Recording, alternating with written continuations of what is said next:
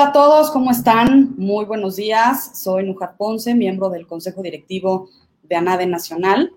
Y me da muchísimo gusto eh, darles la bienvenida a este evento en el que vamos a hablar sobre desconexión digital. Me, encanta además que podemos hacerlo en conjunto con Foro Jurídico, con Janet Huerta. Janet, muchísimas gracias por, por esta colaboración, por este trabajo en equipo que sin duda alguna eh, pues trae trae muy buenos resultados, ¿no? Muy, buenas eh, experiencias. Y con estos temas que además, pues son totalmente eh, novedosos, déjame decirlo así, o que realmente son lo que están hoy en día causando interrogantes, eh, causando polémica de alguna manera también, como, como este que estamos abordando el día de hoy, o que vamos a abordar el día de hoy sobre desconexión digital. Eh, en nombre del Consejo Directivo Nacional de la Asociación Nacional de Abogados de Empresa, Colegio de Abogados, les doy, les doy la más cordial bienvenida y los invito, eh, por favor, a mandarnos sus preguntas. Queremos integrarlas durante la charla porque nuestra charla dura una hora, es de, de 10 a 11. Entonces, para aprovechar el tiempo al máximo, que nos vayan mandando, por favor, sus preguntas durante la marcha y, no dejarlas al final. Y bueno, a, eh, a modo, perdón, de una breve introducción, hablando del derecho sobre la desconexión digital, nada más déjenme platicarles que eh, a nivel internacional, y ya nos lo platicará nuestro invitado que, Janet va a presentar, eh, ya han habido legislaciones, han habido trabajos fuertes para lograr este derecho a la desconexión.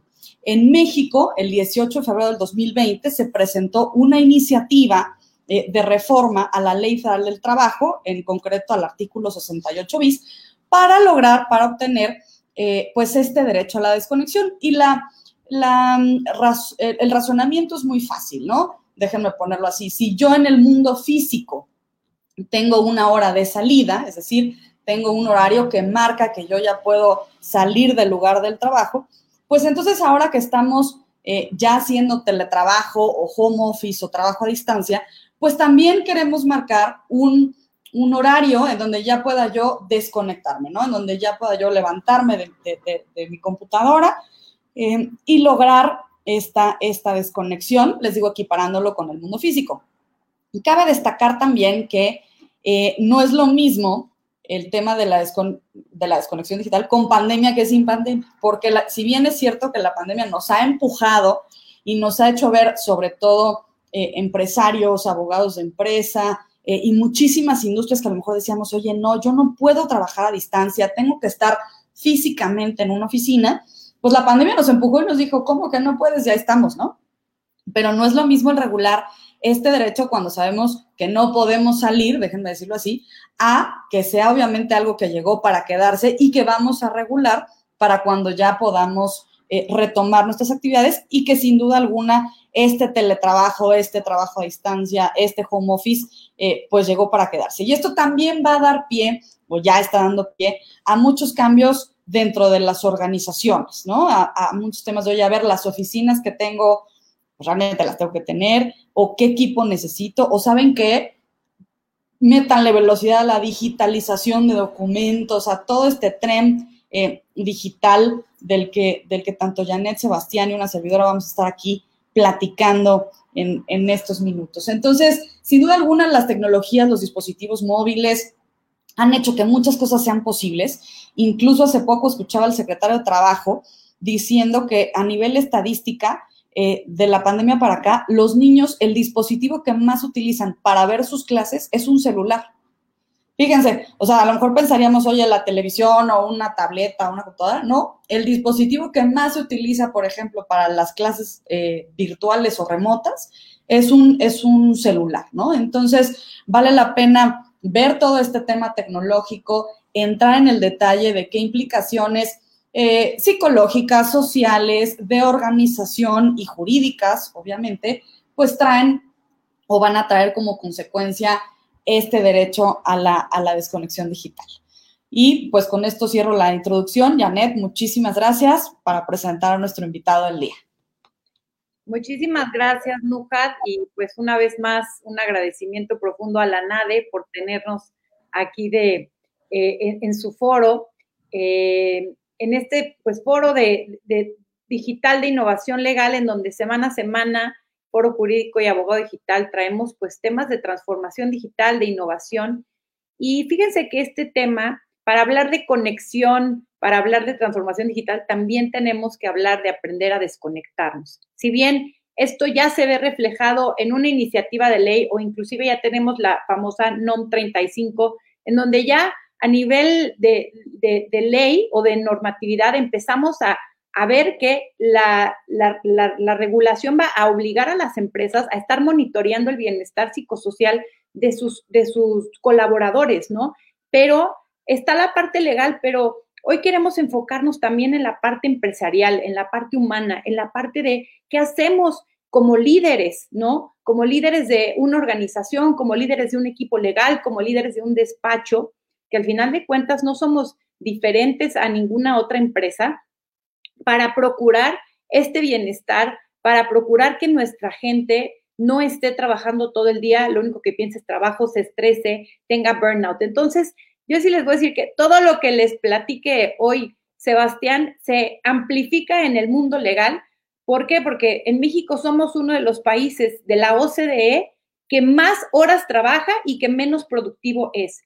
Pero no nada más eso, además de los altísimos porcentajes de burnout que tenemos en las empresas, ya sin duda es un tema que necesitamos eh, ponerle mucha atención, pero en los abogados, alrededor de todo el mundo hay estudios que nos dicen que en Estados Unidos hay uno que dice que los abogados son de las, de las 103 profesiones que entrevistaron y encuestaron de, de, los mayores índices de depresión. ¿sí? En España hay otro estudio que habla de que los abogados tienen eh, niveles de estrés y de ansiedad, que solo duermen seis horas. Y bueno, esto es algo que no es ajeno a nosotros. Sabemos que eh, muchos de ustedes así estarán trabajando hasta las 11, 12 de la noche, los términos. Es, es una profesión sin duda que, que vive con grandes niveles de estrés, ¿no? Y eso, como decía Nuca, aunado a la pandemia, en donde yo siempre les digo es que la pandemia nos enseñó que es básica una habilidad que muchos no teníamos y que tenemos que desarrollar, que es la autogestión.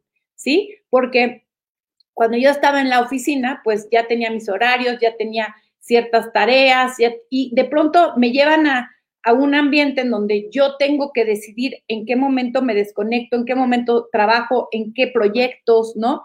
Y de pronto, de estar supervisados o de estar en un ambiente pues medio controlado, salgo a un ambiente independiente en donde yo tengo que aprender a balancear mi lado familiar, mi lado personal, eh, inclusive pues mis relaciones sociales, ¿no? Entonces, eh, creo que esta es la importancia del tema de hoy. Y hemos invitado a Sebastián Peñalba, quien es socio eh, fundador de Introspecta MX, perdón, Introspecta, es que esas son sus redes sociales. Introspecta es una consultora humana yo eh, pues conocí a, Sebastián de una forma increíble que fue caminando, eh, después de, encontrar que el senderismo, que después de caminar el camino de Santiago regresé a México y dije, yo quiero salir a caminar por México, quiero hacer esto parte de mi vida. Y pues encontré Introspecta, que entre muchas otras cosas, además asesorar empresas en la parte humana, también hace hikes, hace senderismo los fines de semana además de que esto me ha cambiado la vida, todas sus técnicas que me han enseñado las he aplicado con mi equipo de trabajo, he transformado, les puedo decir, en dos años de conocerlos, mi liderazgo, he transformado mi equipo y sin duda esta transición a irnos a trabajar completamente online. Si bien creo que nadie estábamos totalmente preparado con todo lo que yo ya venía estos dos años aplicando, con lo que me han enseñado en Introspecta, pues sin duda eh, me ha ayudado mucho. Entonces, Sebastián, además, eh, pues antes de fundar Introspecta, colaboró en varias consultoras internacionales, eh, en proyectos de, recursos humanos, en proyectos de reestructuraciones, pues en industrias en cinco países diferentes. La verdad es una persona pues muy, muy privilegiada intelectualmente. Yo te admiro mucho, Sebastián, y bienvenido.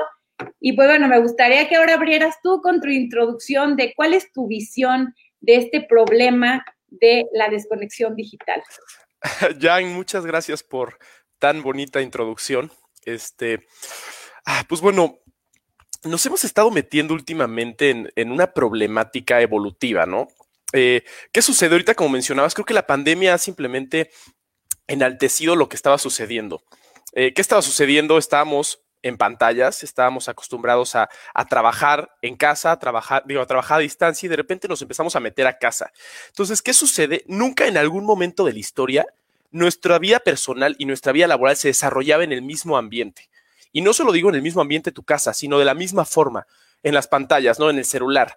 Eh, entonces, eh, si de por sí ya venía un problema latente desde el 2009, 2008, ahorita vamos a platicar un poco más a profundidad de eso, con la pandemia se exacerba todo esto. Con la pandemia pasamos a estar en las pantallas 12 horas al día probablemente, porque nuestra manera de relacionarnos se convierte únicamente digital. Y si bien eso es maravilloso, eh, si bien eso trae muchísimos beneficios, de la mano trae un, es un arma de doble filo interesantísima, ¿no? Hay una, una frase de Sófocles que me encanta que dice, no hay ningún buen cambio que no venga acompañado del caos. Entonces, estamos ahorita viviendo probablemente uno de los cambios más importantes de la humanidad, eh, que viene siendo justo la transformación digital, que trae maravillas, ¿no? Trae ¿Cuándo en tu vida habías podido decir que una pizza y llega en 30 minutos a tu casa, no? Eh, si tú le platicas eso a, alguien que viva alejado, en donde sea, bueno, nos va a decir cómo, eso no existe. Tú te vas a África, a una tribu suajil y les platicas, oye, yo en esta cosa que brilla, pico y quiero comida, y te dicen, eso no existe, eso es magia, ¿no? Y te van a tachar de brujo. Entonces, eh, estamos viendo un cambio interesantísimo. Pero ese mismo cambio nos trae, nos trae de la mano arrastrando problemáticas y cambios sistémicos necesarios como, como para un sistema, ¿no? Eh, ahorita que hablaban de, los abogados, bueno, les, platico un poco de cómo inicia mi proceso, ¿no? Que creo que es importante este preámbulo para entender por qué estoy donde estoy y por qué me dedico hoy en día a esto, ¿no? Eh, digo, siendo breve, yo eh, estudio ingeniería mecánica, luego economía, luego filosofía, digamos, como muy inquieto siempre. y empiezo a trabajar. Empiezo a trabajar en, lo que es consultoría porque me pareció un reto. Y en la consultoría empiezo a, destapar una coladera, una cañería de todo lo que para mí estaba mal en los ambientes laborales. Y así como comentaban los abogados, yo tuve un periodo de tres, cuatro meses de burnout, que simplemente ya no cabía, ya no podía, de jornadas de trabajo entre 16 y 20 horas. Entonces, bueno, consecuencia de esto es como no puede ser que estemos trabajando de esta forma, no puede ser que estemos eh, empezando a, privarnos de una vida privada de esta magnitud, ¿no? Y bueno, sumado a eso, claramente el, crecimiento latente de las redes sociales y todo esto que empieza a suceder, me empiezo a absorber muchísimo, ¿no? Entonces, tuve un periodo de mi vida en lo que te digo, no tengo ni idea de quién era fuera de la computadora en la que trabajaba y del celular que de repente veía, sin vida social, sin cine, sin nada, era comer, trabajar, dormir y mi poca vida social la llevaba en la, en la ¿cómo se llama? En el celular. Tuve una época que durante tres meses no salí de un hotel. Estaba consultando para una cadena hotelera dentro de un hotel y no salí de ese hotel. Entonces yo viví mi cuarentena, por así decirlo, por eso ahorita me parece chistoso, hace varios años. Entonces yo viví este proceso que de repente nos enfrentamos todos en donde tu único canal de comunicación con el mundo es el celular. Y a mí me trajo unas consecuencias a la salud tremendas, ¿no? Me trajo, eh, pues, insomnio, ansiedad, depresión y eso hablando de, digamos, de lo que se ve un poquito más. Aparte, mi cuerpo somatizó, me dieron unas gripas tremendas. Acabé en el hospital para no hacer el cuento, el cuento, el cuento largo. Y bueno, a partir de ahí empiezo a, hacer, a, rehacer diferentes cambios en mi vida hasta que eh, fundo Introspecta junto con mis socios, justo enfocado a esto, a decir, yo fui consultor, trabajé en este lado oscuro de la consultoría. No quiero decir que toda la consultoría sea oscura, simplemente puede tender a haber algunas actividades o algunas tendencias negativas para el trabajador, ¿no? Eh, y Fundo Introspecta con el afán de encontrar lo siguiente, ¿no? De tratar de trabajar en el otro ámbito de la moneda para ver cómo mejoramos este ambiente laboral, cómo mejoramos esta tendencia constante a estar conectados. Y bueno, dando este preámbulo, me gustaría ahorita traemos, traigo una presentación para ustedes para platicar un poquito de cuál es el problema que, yo veo eh, y cuál es el problema que creo que está como, como encrechendo, ¿no?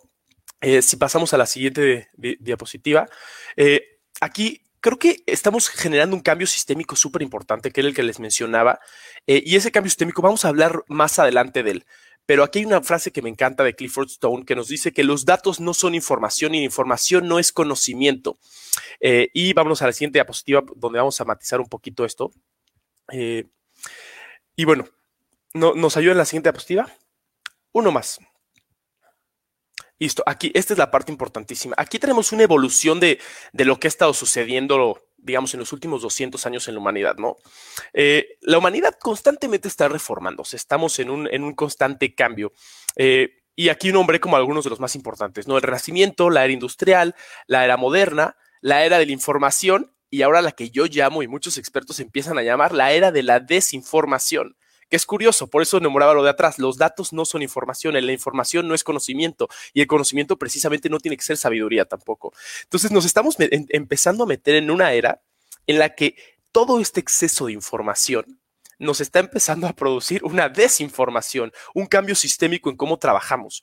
Eh, y bueno, eso trae de la mano mil cosas. Eh, en la diapositiva anterior, que no es necesario que la pongamos, eh, nombro que desde 1940, cuando empezamos con, con toda esta transformación digital, surge un personaje muy interesante que se llama Moore, que incluso crea la ley de Moore, que para hacerlo, digo, para no explicar mucho, la ley de Moore nos habla que cada año o cada dos años se duplica la, la capacidad de los transistores, que en palabras cortas eso significa que cada año o dos años duplicamos la capacidad de procesamiento. Eso se traduce a que hoy en día, en el 2020, contra 1937, cuando surgió la primera computadora, nuestra capacidad de procesamiento se ha movido en un cuatrillón de veces. Eh, o sea, si ponemos esos en cero es uno y como 32 ceros, ¿no? Eh, digo, probablemente ahorita esté equivocado con los ceros, no importa, el, el, punto es un cuatrillón. Ni siquiera hablamos de esas cifras cuando hablamos de, de, cuestión monetaria. Y un cuatrillón mexicano que trae tres ceros más que el gringo. Si habláramos de Estados Unidos sería un quintillón. Entonces, bueno, es una locura cómo ha crecido el mundo. Eh, y en cada etapa de estas que, vamos viendo, en el Renacimiento, en la Revolución Industrial, siempre se lleva de corbata algo. Entonces, del Renacimiento a la Revolución Industrial, de repente se llevó de corbata a los productores manuales, ¿no? De la Revolución Industrial a la era moderna, de repente nos llevamos de corbata a las superindustrias de carbón y empezamos a tratar de generar las cosas más eficientes y a todas las mil personas que estaban picando piedra. Luego, de la era moderna a la información, nos empezamos a llevar a algunos obreros, ¿no? Y de la era de la información, de la era de la información a la era de la desinformación, ¿a quién nos llevamos de corbata? Y aquí es, es, donde empezamos a ver algo interesante. Muchos dicen que nos llevamos al hombre de corbata, que nos llevamos nuestra salud de corbata, ¿no? Porque ¿qué pasa? Como mencionaba al inicio, toda nuestra vida se empieza a convertir a partir de una pantalla. Entonces, nunca habíamos estado tanto tiempo en el mismo espacio. Como era antes, salías a trabajar, ibas a tu oficina. Eh, en tu oficina probablemente no había pantallas, firmabas, hacías algún papeleo o hacías trabajo manual, o etcétera, etcétera, etcétera. Volvías a casa, tenías tus relaciones que eran uno a uno, salías, veías gente, era un constante cambio de ambiente. Nunca nos habíamos presentado a estar en un ambiente controlado, por decirlo de alguna manera, estable y cerrado durante tanto tiempo. Y eso trae repercusiones físicas, repercusiones emocionales, y nunca habíamos estado, nunca en la historia, tan bombardeados de información y de pantallas. Eh, se supone que eh, estudio de Rotterdam nos habla que en 1920 aproximadamente una persona en su, día a día cambiaba de panorama entre 20 o 50 veces. Digamos, tenía imágenes cambiantes 50 veces. ¿Qué nos habla eso? Oye, pues estaba en mi casa y veía cuatro paredes, ya son cuatro. Salía a trabajar y otras cuatro. Hay unos amigos y otras cuatro. Hoy en día con el celular estamos cambiando de imágenes más de mil veces al día. Entonces, el cerebro empieza a saturarse de una manera sobrenatural. Y vamos a hablar un poquito eh, a continuación de eso. Si nos pasamos a la siguiente diapositiva.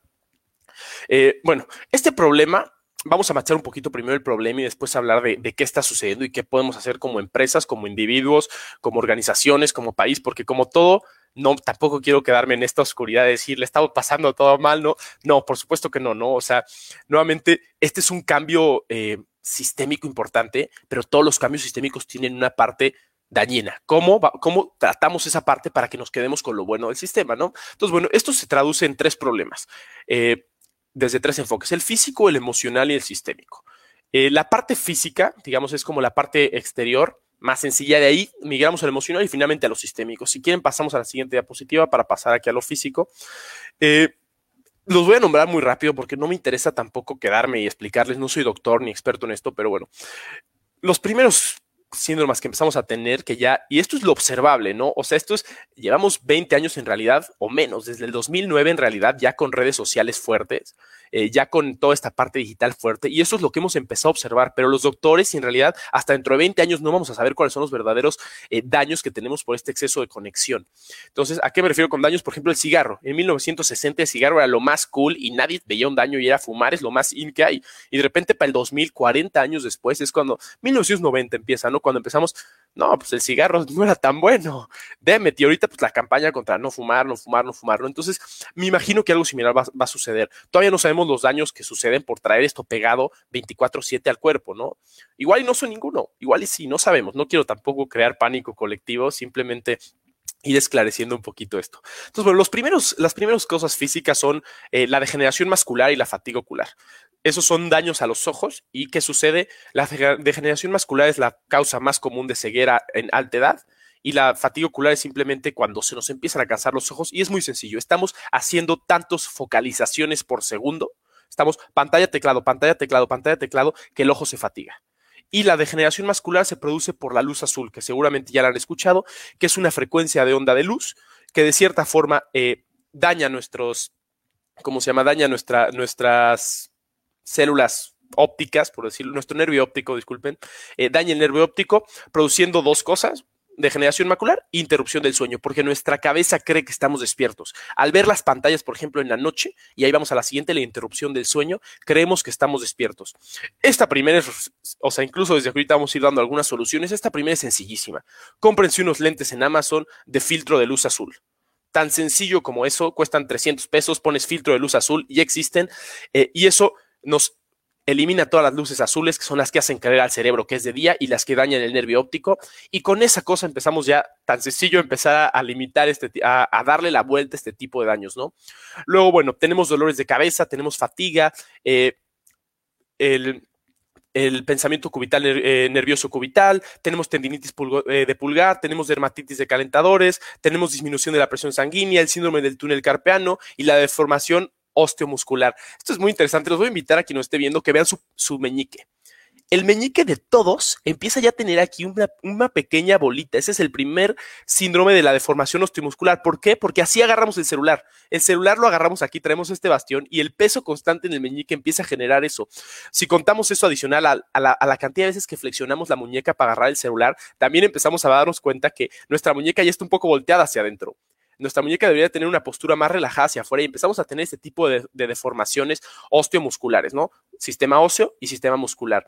Eh, bueno, sumado al, síndrome del túnel carpiano, que seguramente lo habrán sentido, por tener las manos en el teclado, empieza a haber un pequeño dolor aquí hacia lo largo. El, síndrome nervioso cubital, ahí está un error lo de pensamiento, era más bien síndrome, eh, es cuando estamos acostados en la cama con el celular en alto, estoy seguro que todos han sentido de repente cómo la mano se duerme un poquito. O sea, todos ya somos presentes de esto. Esto no es algo ajeno a nosotros, ¿no? Ya empezamos a vivir con esto. La dermatitis de calentadores es traer la computadora tanto tiempo en las piernas que te da dermatitis o incluso se disminuye la presión sanguínea por el calor, ¿no? Y esas son las cosas que empezamos a observar. Eh, las cosas que empezamos a saber que suceden. ¿Qué más, ¿Qué más daños hay? Seguramente vamos a encontrar miles. Tenemos que empezar a encontrar una manera de que esto no nos afecte, ¿no? La parte de dolores de cabeza, tan sencillo como una buena silla. Ahorita que estamos en casa, nuevamente, ¿cuántos se sientan en la silla del comedor? Esa silla no está hecha para trabajar. Consigámonos una silla buena y estamos ya hablando de, de otro de las cosas de daño, un sillón. Y, y pues bueno, vamos a hablar más a profundidad después de eso. Si quieren, la siguiente diapositiva. Lo físico para mí suena preocupante, pero es la cabeza del iceberg. Empezamos a entrar a la parte fuerte que es la, la emocional, ¿no? Lo primero, la, la, consulta adictiva de mensajes y la famosa nomofobia. Seguro nunca habían escuchado la nomofobia, pero la nomofobia significa la fobia de estar sin el celular. O sea, y está impresionante y les puedo apostar a que todos los que estamos aquí tenemos nomofobia. Salimos de la casa sin el celular y es no, mi celular y regresamos. Media hora sin el celular, media hora sin el celular y nos empieza a dar ansiedad. Es ese constante voltear al celular, voltear al celular, voltear al celular, voltear al celular para ver qué está pasando. Es fuertísimo, de verdad. Lo que estamos viviendo es una locura. Eh, de ansiedad y depresión. Eh, la Asociación, eh, la Asociación de Médicos de América, que esto es en Estados Unidos porque es quien lo tiene más medido, han se han dado cuenta que la ansiedad y la depresión en los desde el 2009 ha tenido un aumento en ansiedad. Voy a hablar en jóvenes porque es lo que más está medido, porque es la, la, la digamos, la brecha generacional, digamos, la la generación más afectada. Ahorita claramente, pues los adultos, baby boomers, etcétera, lo viven mucho menos. Ellos estaban acostumbrados a otra vida y están más ahí. Sin embargo, lo que son la generación millennial y la generación Z, que millennials pues, somos muchos aquí, o incluso la Y, son los que vivimos más esto. Entonces, los estudios son generalmente generación millennial y Z. Y esto suena como lejano, pero en realidad, si nos ponemos en perspectiva, la generación millennial esta década se convierte en el 72% de la fuerza laboral. O sea, ya, ya, ya, ya toma la fuerza laboral y son quienes sufren todo esto. Bueno, estos estudios de, la Asociación de Médicos de América eh, nos hablan que la ansiedad en la generación milenial y la generación Z ha aumentado entre 60 y 80% los casos de ansiedad y hospitalización por ansiedad, la depresión en 150% y los suicidios casi en 200%. Todo esto consecuencia de este exceso de redes sociales, de este exceso de conexión. ¿Cómo vieron la correlación? Es muy sencillo. A partir del 2009 es la explosión de Facebook y de repente es una correlación directa de 0.97, que es de las más altas. Cuando tienes una correlación de arriba de 0.9, quiere decir que un caso está relacionado al otro. 0.97 es casi no hay duda. Entonces, en el momento que surgen las redes sociales, de repente los suicidios, la ansiedad, la depresión se, se sale hacia arriba. ¿Por qué no redes sociales? Porque las redes sociales son un gran partícipe de nosotros estar conectados todo el día. O sea, si antes estábamos conectados en nuestro trabajo de cierta manera, ahora también nuestra vida privada está conectada. Y ahí es donde es lo que mencionaba al principio, que es un choque fuertísimo, porque solo empezamos a conocer solo una manera de relacionarnos con el mundo y es a través del el celular. Y eso es lo que genera un problema, ¿no? Eh, bueno, tenemos aislamiento social también. Eh, hay un estudio que me encanta que menores de 25 años tienen 150% menos citas que lo que tenían los menores de 25 años hace 25 años. Entonces, las personas, hoy nuestros hijos, si es que ya los tenemos o no, van a tener la mitad de citas, la mitad de encuentros románticos, la mitad de enamoramientos presenciales de lo que teníamos nosotros. Es una locura. Sobrepeso, pérdida de memoria, vértigo, fatiga. Entonces, bueno, todo esto empezamos ya a darnos cuenta de, la locura que se presenta y esto nuevamente es lo emocional. Para mí lo más fuerte es la siguiente diapositiva, que es la sistémica. Eh, nuevamente la era de la, desinformación. No me voy a clavar en muchas de estas cosas porque aquí me puedo quedar dos horas hablando. Si tienen ganas de saber un poquito más, los invito a ver el, documental de The Social Dilemma. Es algo fuertísimo, es interesantísimo. Es un poco sensacionalista, o sea, matiza cosas y pone, pero bueno, a final de cuentas eso también es lo que vende un poquito, pero importantísimo que, le echen un ojo también para ver. Y bueno, eh, aquí en el sistémico yo me quedo con, con algunas cosas importantes, que es el estilo de vida sedentario estamos dejando de movernos y eso físicamente nos atrapa fuertísimo. El culto a la inmediatez, la baja comunicación. Estamos, estamos dejando de lado las habilidades de comunicarnos y todo esto empieza ya, si empiezan a pensar, a repercutir directamente en las empresas y en cómo nos desarrollamos en el ámbito laboral. Si estamos acostumbrados a la inmediatez, no tenemos habilidad de resiliencia. No somos capaces de recibir frustración, porque si no sucede instantáneo, entonces, ¿qué pasa? Nos topamos con esta brecha entre donde los, la generación Y, baby boomers, reciben estos millennials y es el primer año y quiero ser un jefe ya. Culto a la inmediatez. Están acostumbrados a agarrar gurú. Estamos acostumbrados, yo soy millennial de qué hablo, y decir, ¿cuál es la capital de, pum, vamos, inmediatez? Entonces, cuando no suceden las cosas inmediatas como en el mundo, empezamos a generar esta frustración. La baja comunicación nuevamente, estamos acostumbrados a comunicarnos por teléfono, ya no nos empieza a dar incluso la madurez emocional para ver cara a cara y decir, está sucediendo esto, tengo esta necesidad, problemas laborales. Eh, aquí tengo otras que son algunas un poco más profundas que pueden indagar en el, en el documental que les comenté, que es el capitalismo de vigilancia, la polarización, la problemática social. Aquí hablamos de todo este tipo de, digamos, de algoritmos que nos hacen irnos metiendo eh, a ver lo que queramos ver y a vivir a través de lo digital. La frase que también puse al inicio que, nombraba, si el producto es gratis, tú eres el producto. Eso me parece interesantísimo porque las redes sociales no son una herramienta. Eh, hay muchas cosas que son una herramienta. Skype es una herramienta, por ejemplo. Eh, StreamYard es una herramienta. ¿Por qué? Porque nos está esperando aquí para utilizarla, como una bicicleta. Las redes sociales no. Las redes sociales quieren que estemos ahí.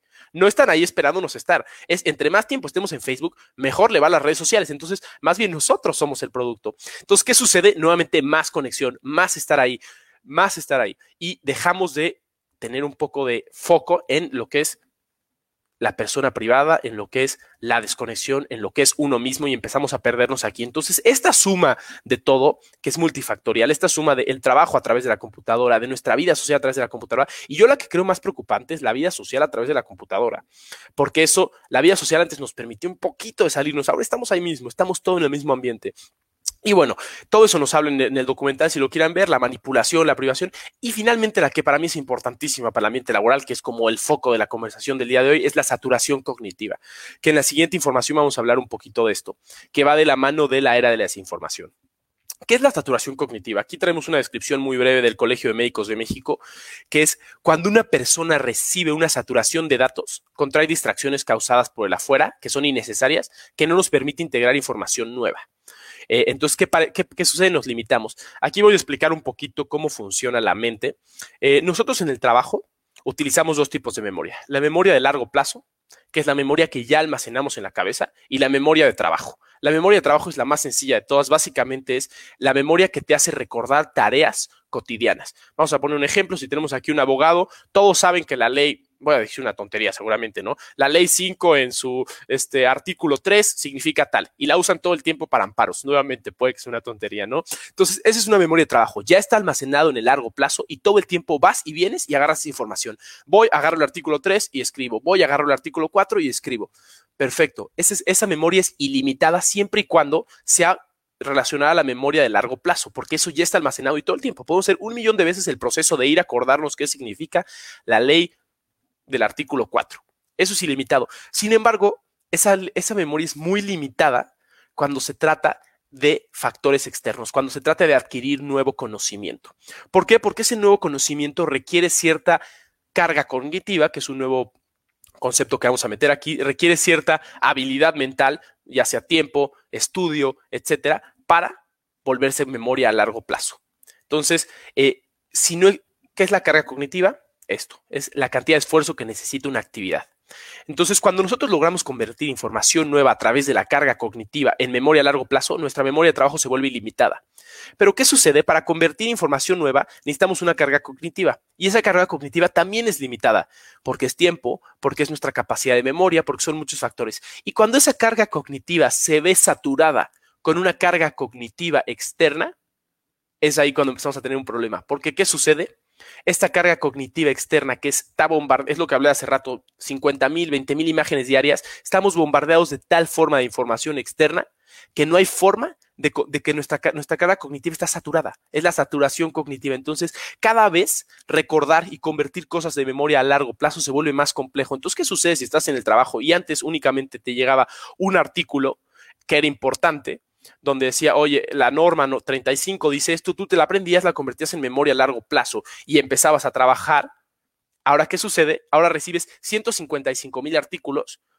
Probablemente esos 150 mil, 70 mil son falsos, 70 mil, de esos de 70 mil, 30 mil son de fuentes no fidedignas. Entonces recibes tanta información que esta carga cognitiva externa satura nuestra capacidad de convertir la información en memoria a largo plazo. Y es ahí donde tenemos otro problema empresarial fuertísimo, es no somos capaces de discernir la cantidad de información que nos está llegando para convertirla en conocimiento y poderla aplicar en el trabajo. Entonces, bueno, esto es, esto es lo más importante para mí porque tenemos una saturación que no nos permite ser eficientes en el trabajo.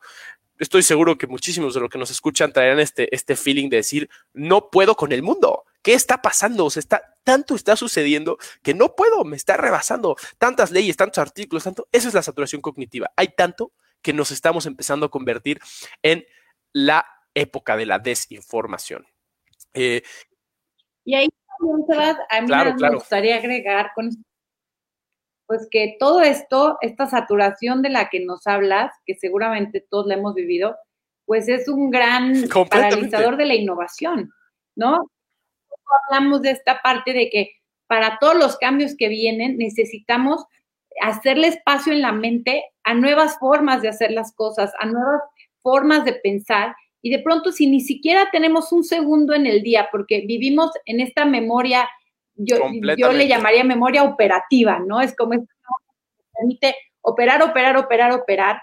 Y de pronto no pasamos a esta memoria que podríamos llamarle una memoria estratégica, ¿no? Una memoria que me permite decir, oye, ¿por qué estoy haciendo las cosas así? ¿Por qué este, mi proceso es así? Y de pronto, si no le doy este, yo antes de que existiera, de que hubiera visto la iniciativa de ley eh, de desconexión digital, yo le llamaba el derecho a la pausa, ¿no? O sea, el derecho a decir, oye, para tantito, está bien que no hagas nada. Y, y también otro amigo me decía, el derecho a la improductividad, ¿no? O sea, oye, también tengo derecho a no ser productivo y no estar haciendo algo en cada uno de los segundos de mi día, ¿no? Y creo que hablando de innovación, hablando de transformación, necesitamos dejar estos espacios, pues para, para poder crear nuevas Completamente, formas de hacer eh, La memoria creativa, digamos, este hemisferio derecho que tenemos, este hemisferio de creadores, se estimula no haciendo se estimula dando espacios de creación, se estimula dando espacios de creatividad, se estimula practicando, haciendo con las manos. Un pianista, ¿cómo practica? Tocando el piano. Vamos a decir, un compositor se sienta, se sienta a sentir y se pone a ver el techo hasta que recibe esa inspiración, ¿no? Suena hasta un poquito este, como, como de cuento, pero la, la inspiración divina que nombra, ¿no? La inspiración divina no es más que sentarte a decir, ¿qué hago? ¿Cuál es el problema? Y estamos tan saturados que no nos da tiempo de entrar ahí. Todo es el Instagram, la llamada, el mensaje, no sé qué. ¿En qué momento podemos crear? ¿En qué momento podemos pensar si estamos con una mentalidad operativa o con una mentalidad de supervivencia? Todo el tiempo taca, taca, taca, taca, taca. Entonces nos metemos en, un tema interesantísimo ahí porque es, ¿qué queremos en realidad en las empresas? ¿Queremos gente que esté taca, taca, taca? ¿O queremos un abogado que de repente me cree una solución que nunca nadie había visto para un amparo? Y para hacer eso necesitamos pausa, necesitamos esta desconexión. Eh, y bueno, no sé si alguien. Ah.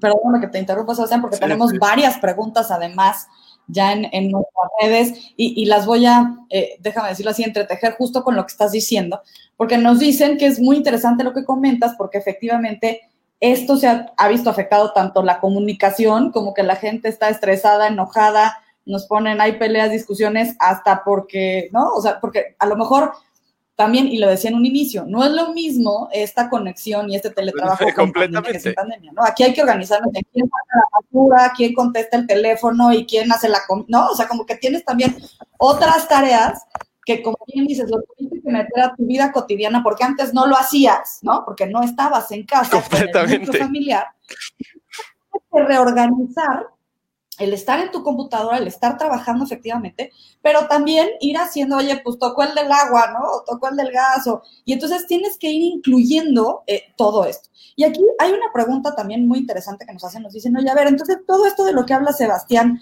puede ser considerado para las empresas como riesgos de trabajo. Déjame ponerlo en, en contexto, la Ley Federal del Trabajo habla de algunas cuestiones que, como bien decías, ¿no? Antes, en, en, en, el mundo físico, déjame decirlo así, oye, pues, ¿qué era un riesgo de trabajo? Pues, si trabajo con maquinaria pesada, a lo mejor, oye, pues, si me corto un dedo, ¿no? O si me cae una máquina. entonces, tenemos algo que se llama riesgo de trabajo. Dentro de estos riesgos de trabajo, pues, claro que no está, déjame decirlo así, este, pues, a lo mejor un tema por el celular, ¿no? El que me dé este, o, o, o, lo que decía, ¿no? El Síndrome del túnel carpiano, no sé, por ejemplo. Correcto, correcto. Entonces, parte de los retos que, que, que, veo y que es una pregunta que te hacen, si todo esto debiera ser considerado entonces para una reforma futura por algún tema como algún riesgo de trabajo, porque al final del día, pues todo esto que, que pones en los planos físico, emocional e intelectual, eh, pues no estaban considerados, ¿no? O no se tenían así porque las herramientas con las que estábamos acostumbrados a trabajar, pues no era una computadora todo el tiempo, ¿no? Completamente. Eh, pues mira, creo yo que es muy pronto para saber. Si a mí me preguntas a mí, Sebastián, yo diría, por supuesto, yo te diría, sí, está habiendo un cambio tan rápido que no nos estamos dando cuenta de qué sucede. Si quieren, pasamos a la siguiente diapositiva, porque aquí vamos a hablar justamente de un poquito de esto. Pero sí, eh, hay algunos autores que dicen que el ser humano va a evolucionar.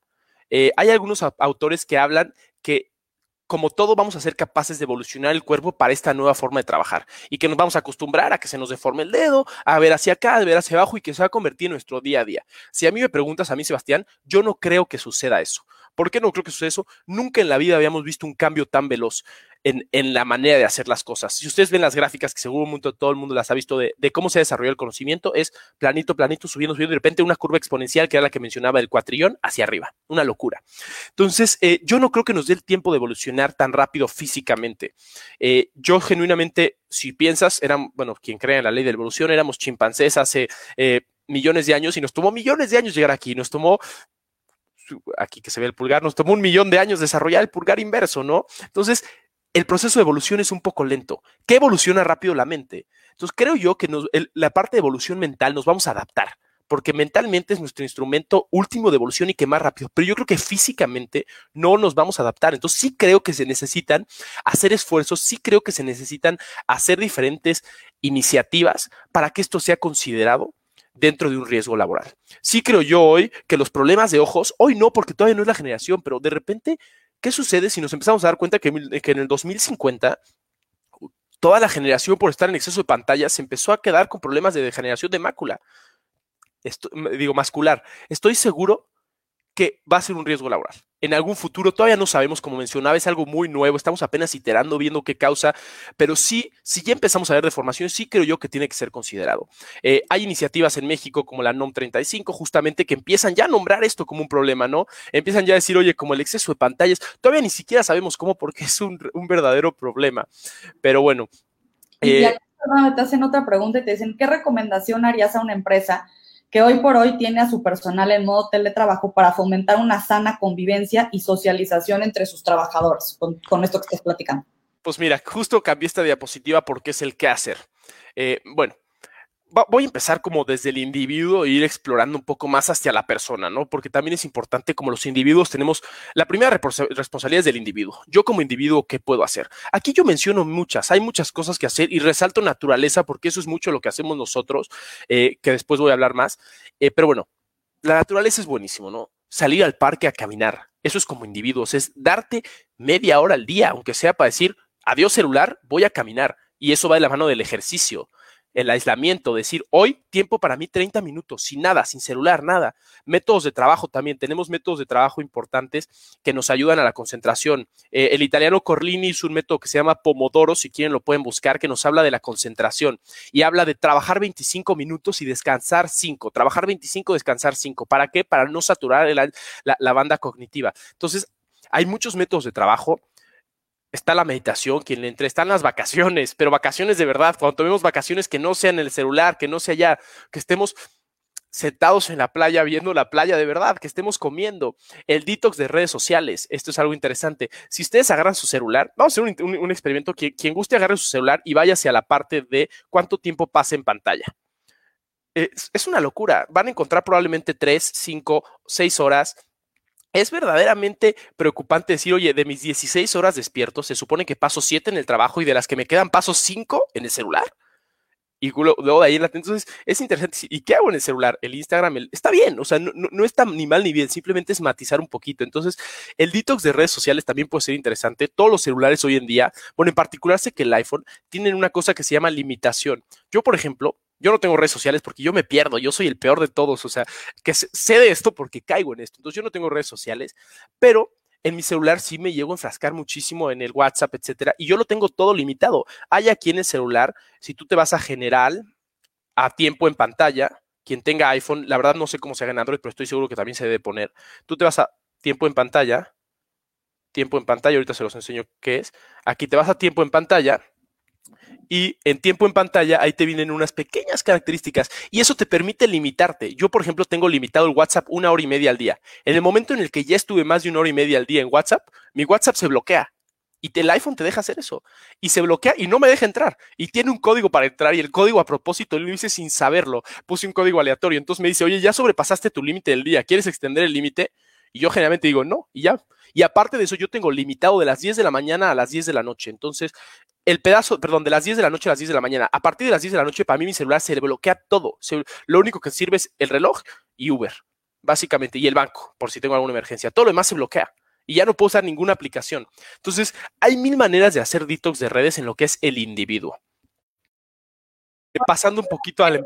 Dime. Me gustaría también agregar una recomendación, que esto es lo básico, además de poder limitar el tema de las notificaciones por supuesto. de gestión personal, en verdad, apaguen las notificaciones que se le llaman push, que es que cada que te llegue un mail, que cada que te llegue un WhatsApp, que cada que te llegue un, un comentario en redes sociales, te esté vibrando el celular o te esté apareciendo este puntito rojo en las aplicaciones que dicen que es el mayor generador de ansiedad, el hecho de que tú entres a una, veas una pantalla y veas que tienes mil correos y que tienes cinco notificaciones acá. Ese puntito rojo en verdad es un generador de ansiedad. Entonces, ahora todas las aplicaciones tienen esta posibilidad. Es chistoso, pero en cuanto tú las configuras, automáticamente tienes la notificación push que te esté avisando. Entonces, tienes que meterte a configurar la notificación pull, que es únicamente cuando yo decido entrar a mi correo, digamos, me jala todos los correos que tengo pendientes en la bandeja, ¿no? Pero eso también son eh, cuestiones sencillas que podemos aplicar y me gustaría nada más también comentar esta anécdota en, la parte que hice de vacaciones. El otro día platicaba con un abogado que ahorita tiene pues a todo su equipo en home office y decía que que le habían pedido vacaciones, ¿no? Y de pronto, o sea, sus vacaciones normales que, y dice, pero es que como vacaciones, pues sí andan muy relajados en el home office, ¿no? Entonces, se me hizo bien chistoso que a veces, o sea, esta, esta creencia, que en verdad analicemos mucho nuestras creencias de que porque están en el home office y porque llevan en sus casas trabajando nueve meses, ya sentimos que están de vacaciones, ¿no? Y la realidad es que pues también hay que ser muy específicos con, con ese tema, no porque estés en casa significa que no estés trabajando, ¿no? Sí, no estar en casa significa ser holgazán para nada. De hecho, estoy seguro que quien nos esté escuchando, muchos de ellos dicen, oye, para mí estar en casa es trabajar más, porque no me puedo desconectar, porque de repente ahora a las 8 de la noche tengo que contestar mails, porque mi espacio de trabajo es el mismo. Y ahí pasamos a la pregunta, no lo olvidé, en de qué podemos hacer como empresa. Y si quieren, pasamos a la, siguiente diapositiva, que nos habla un poquito de qué, estamos, de qué se está haciendo en el mundo y de qué podemos hacer. Eh, primero que nada, el respeto. Como empresa tenemos que aprender a respetar a nuestros trabajadores. Si nuestro horario laboral es de 8 a 6 de la mañana, vamos a empezar a tener la fuerza interna de decir, oye, ya pasó las 6 de la tarde, ya no voy a contactar a este hombre porque está en su casa, está en su tiempo libre. Eso, eso empieza a colaborar a la sana instancia. Claramente no quiere decir que siempre sea así. Todos sabemos que de repente hay emergencias y de repente tenemos que preparar un amparo para mañana y trabajamos hasta la 1 de la mañana, se vale, pero que eso no sea la cotidianidad. Entonces, el respeto empieza como uno de los pilares más importantes, que los acuerdos que generamos entre colaboradores y eh, pues, patrón, como le queramos llamar, que sean respetados. Y si dentro de esos acuerdos estuvo el, oye, nuestro horario generalmente es de 9 de la mañana a 6 de la tarde con una hora de comida, que empecemos a respetar eso. Solo respetar esa palabra empieza a generar un cambio importantísimo en cómo nos relacionamos con los colaboradores, porque ellos empiezan a ver que se les respeta el tiempo, empiezan a ver que se les respeta la manera de hacer las cosas y bueno, eso viene siendo la primera. Eh, adicional a eso, eh, pasamos, cambiamos de diapositiva, por favor. Ahí está. Eh, adicional, adicional a eso hay, hay mil maneras de, de mejorar el ambiente laboral. generando espacios de diálogo. Vámonos una más si quieren, ahorita volvemos a esta que es importante. aquí. Vamos, ahí podemos hacer generar, bueno, si quieren hacer algo profundo, nos pueden buscar y con todo gusto los podemos asesorar en qué hacer.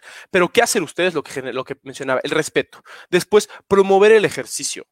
Eh, eso es algo sencillísimo. Es a Emil eh, se le llama gamification, que es como dar, eh, como dar incentivos a gente que haga ejercicio. El ejercicio es importantísimo para la desconexión y, es, y el ejercicio es importantísimo para la salud personal. Y si uno está bien con uno, uno está bien con el equipo. Pareciera como que siempre queremos resolver, como, oye, tengo un problema con Janet y pareciera que quiero resolver el problema con Janet, pero el 90% de las veces el problema no es con Janet, el problema es mío. Yo ese día me levanté de malas y por eso tengo un problema con Janet. Yo ese día le grité a Janet por algo. Entonces, cuando empezamos a resolver al individuo, los problemas eh, sistémicos de la empresa grupales también se empiezan a resolver. Entonces, promover el ejercicio a través del gamification, tratar de inscribirnos juntos a carreras, tratar de, este, de premiar a la gente que va al gimnasio, la gente, que, etcétera. Eh, promover sistemas de pausa o metodologías de trabajo como las que hablaba del del pomodoro, en las juntas largas, tener, oye, 25 minutos por 5 minutos de descanso, 25 minutos por 5 minutos de descanso. La mente cada vez está más acostumbrada y más en nuestra generación que somos la inmediatez, ver el celular, ver acá, está más acostumbrada a no concentrarse por periodos largos. Acuérdense sus épocas de universidad, cómo era después de la hora y media de clases. Era una locura, ya estabas así. Entonces, promover ese tipo de sistemas de trabajo. Y finalmente, para cómo relacionarnos, generar espacios, generar espacios de diálogo. Eh, hay algo que nosotros trabajamos mucho que se llama eh, diálogo regenerativo. Simplemente generar, así como estamos generando una llamada, generemos un espacio entre los colaboradores para platicar cómo estamos. Los espacios de diálogo nos permiten sanear muchísimas cosas. Entonces, eh, si quieren más, más, este, ¿cómo se llama? Más apoyo, más consultoría sobre espacios de diálogos, al final vamos a poner nuestras redes, nos pueden contactar y podemos eh, como, como darles un poco más de consejos o incluso hacerles una intervención sobre lo que hacemos. Pero los espacios de diálogo es algo importantísimo. Así como hoy y simplemente, Janet, ¿cómo estás? Bien. No, Janet, ¿cómo estás? ¿Cómo estuvo tu día? ¿Qué te trata la pandemia? El solo generar ese vínculo empieza a cambiar la manera en que nos relacionamos, porque generamos vínculos empáticos y vínculos empáticos nos permiten preocuparnos por el de al lado. Justo ayer platicaba con un amigo en una cita empresarial eh, y le decía, es que a mí me, decía él así, él como muy, muy del sistema, me da igual a mí lo que pase el de al lado. Y le dije, ah, ya me acordé dónde salió la conversación, le hablaba justo estos espacios y me dice, es que a mí me da igual que Janet tuvo un problema, no quiero saber su vida personal. Y le dije, claro, no quieres saber su vida personal porque no te quieres involucrar en su trabajo. Le dice, cuando tú sabes la vida personal de Janet o de Nujad, no vas a dejar que a las 5 de la tarde Janet o Nujad la pasen horrible porque no terminaron la chamba. Te vas a meter a ayudarles. Entonces, muchas veces lo más fácil siempre es dejar de lado ver al otro e involucrarme en su vida, porque involucrarme en su vida significa ayudarle y a veces no quiero. Entonces, genera espacios de diálogo y creo que ahí ya di, bastantes eh, puntitos y me gustaría volver a la...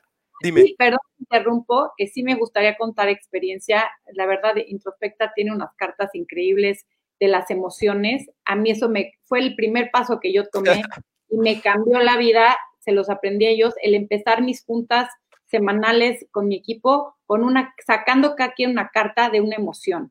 Es decir, la carta me dice qué emoción estoy sintiendo y a partir de eso, cada persona del equipo comparte eh, por qué se está sintiendo así, ¿no? Que son herramientas que ayudan porque a veces si preguntamos, oye, ¿cómo estás? Pues te van a decir, ah, pues bien, ¿no? Y la verdad no, no estamos, y menos si, si, tenemos, si no tenemos estas em, eh, prácticas en la oficina ni, ni una relación con, con nuestros colaboradores.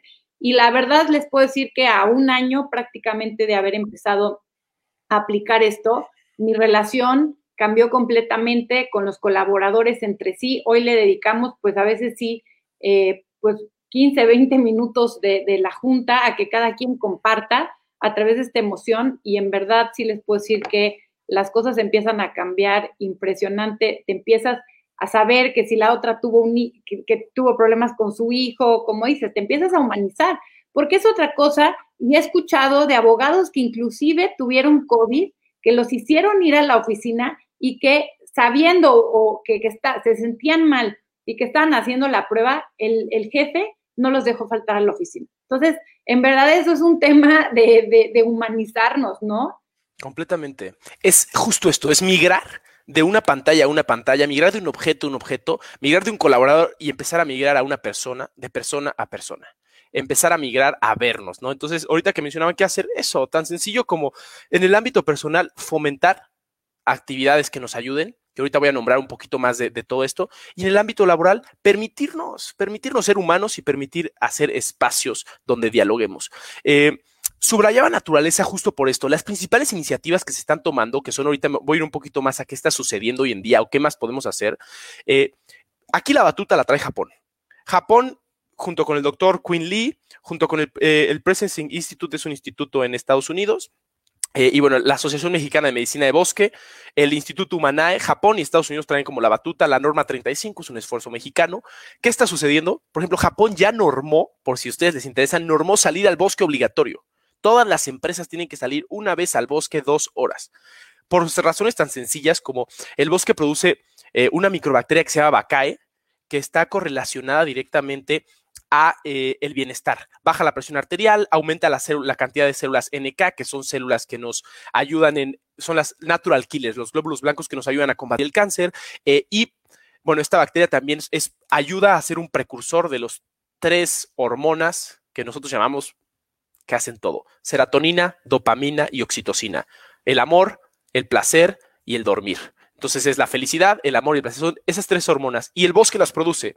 Tiene esta, bacteria que les mencioné, la bacae, tiene las fitóncidas, que es otro, otro microorganismo que vive ahí, y tiene también este, los terpenos. Este, estas tres cosas combinadas, solo al respirarlas, empiezan a producir cambios impresionantes. Entonces, Japón trae la batuta aquí. Entonces, por eso les decía, exhorten a su gente a hacer ejercicio, a salir al bosque. Eso ya es un avance importantísimo. Soltar el celular, irte a caminar dos horas al bosque, irte a andar en bici al bosque, irte de vacaciones al bosque. El bosque es una medicina preventiva interesantísima que nos ayuda a combatir depresión por la oxitocina y por la dopamina, que nos ayuda a ser N cantidad de cosas para ser más felices. Y lo más interesante es que solo tiene que ser una vez al mes. Los estudios nos muestran que el aumento de, dopamina, de oxitocina, de células NK tiene una duración de un mes. Entonces, si tú te atreves a ir un mes, digo, una vez al mes, ya tienes un mes completo de elevación de este tipo de cosas.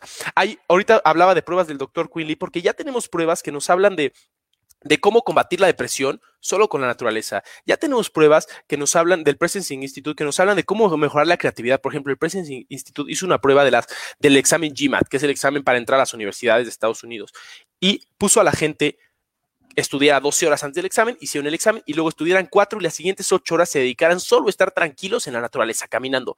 Los resultados de la segunda fueron 18% más altos de la primera con cuatro horas de estudio contra 12. Entonces, es una locura también darnos cuenta de estas cosas, ¿no?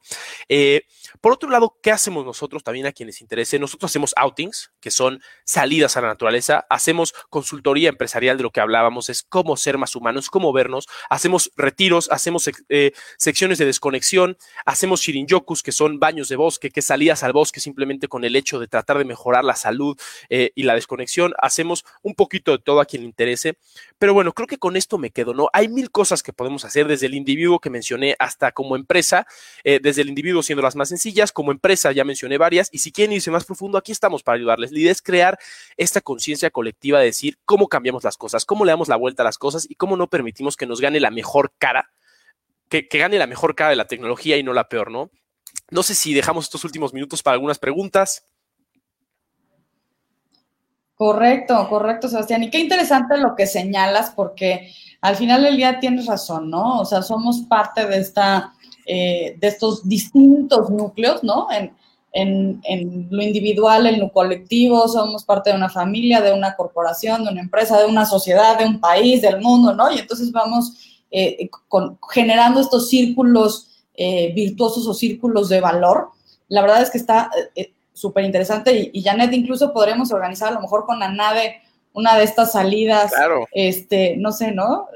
Rock, yo, para, para, digo, para organizar todos estos temas que eh, como abogados, como bien decías, Janet, al principio, con, con las cifras que, que, planteabas, en donde hay que buscar el cómo eh, sumar y el cómo generar en esta, en esta etapa que estamos viviendo un valor, ¿no? Y, bueno, en preguntas, la verdad es que yo te hice todas las de, las de Facebook, Janet, no sé si tú tengas de, de, intranet o de las otras redes donde viendo. Bueno, tenemos aquí alguna más en, en Facebook y, y, un tema que, que, me gustó que nos plantea Nerey, que, que digo, no es tanto el tema psicosocial, pero dice, oye, de pronto la gente se fue a teletrabajo, inclusive entran temas económicos como desde, pues ahora yo tengo que usar mi computadora, yo tengo que comprar mi silla, yo tengo que, y, yo tengo que usar mi banda ancha, tengo que, inclusive no nada más trabajamos más, sino hay veces que si la empresa no es consciente de eso, me está aumentando el costo, ¿no? No sé si, digo, esta es, esta es una pregunta que hace de cómo lograr pues hacer que también las empresas se responsabilicen en ese aspecto. ¿Tienes algún comentario, Sebas? Oye, está cañón justo, porque justamente ayer y antier hablamos con un par de empresas que decían, es que esto para mí es la panacea. Me dice, yo no necesito pagar oficinas yo ya no necesito pagar oficinas y justo decía, entonces yo, a mí se me libera un presupuesto porque ellos decían, para trabajar con lo que ustedes dicen, porque de todas formas necesito que se vean. Y creo que estamos en un cambio sistémico de paradigmas impresionante, ¿no? Creo que todo este tipo de detalles aún no los han visto las empresas.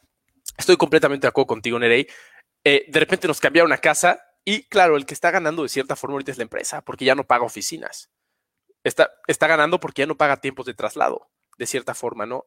Pero creo que se tiene que generar un diálogo, nuevamente que mencionaba, de respeto entre colaboradores y empresarios en decir, oye, está pasando esto y esto y esto. Si ya no tengo oficina, necesito que me apoyes en, un en, una indumentaria cómoda, digo, en un este, inmobiliario cómodo. Necesito que me apoyes ya sea 50-50, no sé, o sea, tenemos que generar un diálogo. Creo que eh, en el diálogo se, porque no, no hay una recomendación general, porque cada caso es particular. Sin embargo, mi recomendación general es el diálogo, porque a través del diálogo saneamos. Estamos muy poco acostumbrados porque existe esta cultura de, lo voy a decir como es de subyugación en México. Al jefe no se le pide nada, al jefe se le tiene miedo. Y eso viene, no te preocupes si tienes ese miedo, eso viene desde 1510 cuando nos conquistaron. Siempre ha sido, incluso hasta cómo nos comunicamos, mande, mande, mande es mándame, dime qué hacer, ¿no? Eso viene desde la conquista, de decir, el jefe, el de abajo. Es, es esta subyugación intrínseca que llevamos en la sangre. Entonces, no te preocupes si lo tienes, es normal. Yo lo tengo, Janet lo tiene, Nujat lo tiene. Es una manera en que nos relacionamos los mexicanos, pero hay que romper también con esto, ¿no? Hay que romper con este diálogo de podernos permitir ir con el jefe y decirle, oye, le estoy pasando mal, estoy pagando más esto, esto, esto. por eso existieron los sindicatos, para, porque una persona no era capaz de tener fuerza y de organizar. No digo que hagamos un sindicato y tampoco luego oímos sindicatos y hasta temblamos, ¿no? Porque estaba el sindicato. Claro, el sindicato también tiene su cara mala, pero hay que ver la manera de dialogar, de que se junten los colaboradores y dialoguen y digan, oye, si no hay oficina, pero hay que ver qué onda, que nos ayuden con la banda ancha y que nos ayuden, porque ya no me da, y que nos ayuden con el inmobiliario. Entonces yo recomiendo el diálogo para romper con este paradigma de subyugación, para romper con esta barrera que existe entre empleados y empleadores. Es que además sabes que es un efecto péndulo, o sea, porque como bien lo dices, a lo mejor hay muchas empresas que dicen, bueno, yo ya me ahorro, pero hay otras que dicen, yo estoy pagando renta todavía. Claro. Claro, o sea, no, no podemos usar las instalaciones porque soy una empresa tan consciente y tan responsable que sigo pagando renta, pero te mando a casa. Yo podría decirte, ven, ¿no? Y, y comprarte caretas y todo, pero creo que es un efecto péndulo de decir, a ver, ¿cómo nos vamos a organizar? Porque sin duda también hemos hablado sobre la pandemia, que, que el otro día lo platicábamos Janet y yo, ¿no? Nos dijeron, nos vamos en Semana Santa y no hemos regresado. Entonces, ¿no? Al final del día es algo que no sabemos cuánto va a durar y que es importante, como bien dices, fomentar ese diálogo para ver cuáles serán las mejores condiciones para 2021. Claro, por eso es un diálogo, porque como mencionas, hay empresas que te van a decir, oye, es que la estoy pasando negra, hermano. O sea, estoy, por ejemplo, yo te hablo de nuestro caso, nosotros nos dedicábamos a mucho outing y de repente de marzo a agosto fue como casi quiebra, ni una empresa, ni un nada, nada, nadie quería eventos. Ahorita otra vez está reviviendo muchísimo, gracias a Dios, pero bueno. Entonces, si a mí de repente me llega un empleado y me dice desde, desde la, oye, ¿sabes qué? Quiero una silla, le digo, hermano, no tenemos un solo de venta, te estoy manteniendo el sueldo completo, o sea, ayúdame a ayudarte, ¿no? Entonces, por eso cada caso es puntual y por eso es abrir el diálogo, porque no es, no aquí es una incitación a decir la empresa tiene la culpa, no, simplemente es cada caso es multifactorial y vamos a ver cómo lo resolvemos con diálogo, pero no tengamos miedo de dialogar. Sebas, dos preguntas antes de cerrar del público. Carlos Solano y breves respuestas. ¿Ayuda a tener tu bosque en la oficina? Me encantaría, ayuda muchísimo. Ok, y nos pregunta también eh, por aquí Eladio, ¿qué opinión tienes respecto a los smartwatches con relación a las notificaciones y al estrés? Creo que es lo mismo, o sea, es estas notificaciones, hasta el nombre es chistoso, push, te empujan, todo el tiempo están ahí, porque no solo es push en el celular, es a ti. Yo genuinamente creo que los smartwatches, como todo, tienen su lado bueno y su lado malo. Y cada quien sabe su receta. Su lado bueno, te miden esto, te miden aquello, te permiten. Su lado malo, no te puedes despegar. Ahora es los mensajes aquí es, ah, ya me habló, estás en una junta y ya sabes quién te escribió. O sea, yo les digo nuevamente, si a ti te funciona y te sientes cómodo, bien, pero obsérvate, quítate el smartwatch un día y quítate el celular un día y ve cómo te sientes. Si empiezas a sentir ansiedad, ojo, ya hay un tema. Háganse la pregunta a cada uno, ¿cuándo fue la última vez que estuve más de un día sin celular? Un día.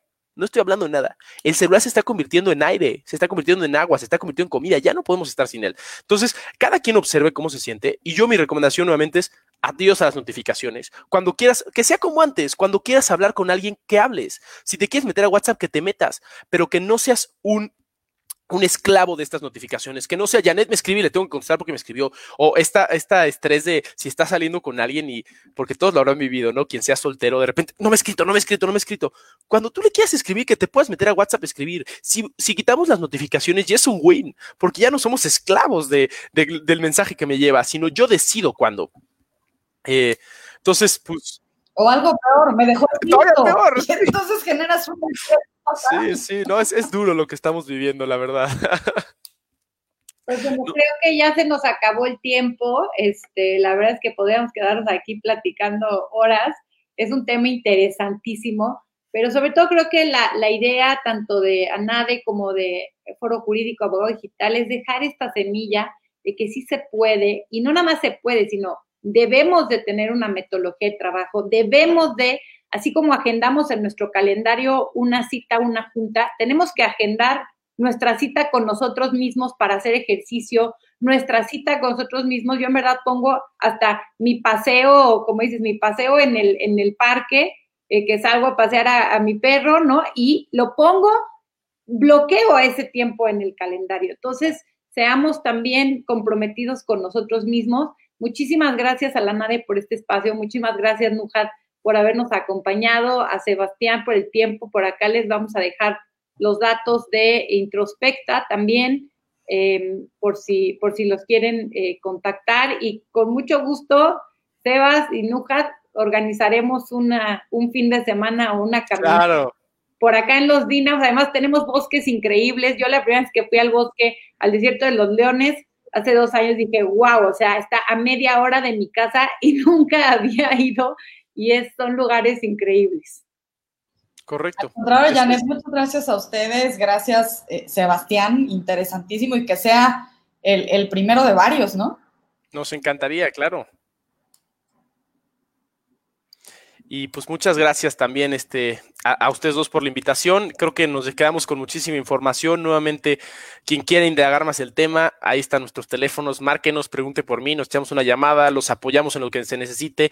Quien no, mensajes, lo que sea, también nos ayudamos. La idea es, vamos a generar un grupo consciente de trabajo. Vamos, a mí me da igual si yo vendo hoy aquí o no, me da igual, no vengo a eso. Yo vengo a decir, hoy llegamos a los abogados, que los abogados son quienes, como mencionaron al principio, muchas veces más jornadas laborales tenemos, vamos a cambiar eso, que, ser abogado sea, güey, qué padre ser abogado, y que no sea trabajo 15 horas al día. Vamos a cambiar el sistema, no vamos a dar la vuelta y vamos a quedarnos con lo, con lo fregón, con lo bueno del sistema. Y pues gracias a todos. Ser abogado sea divertido. Exacto. Claro. Muchas gracias. Hasta luego. Buen día. Buen día a todos. Gracias por su participación. Gracias, Nugat.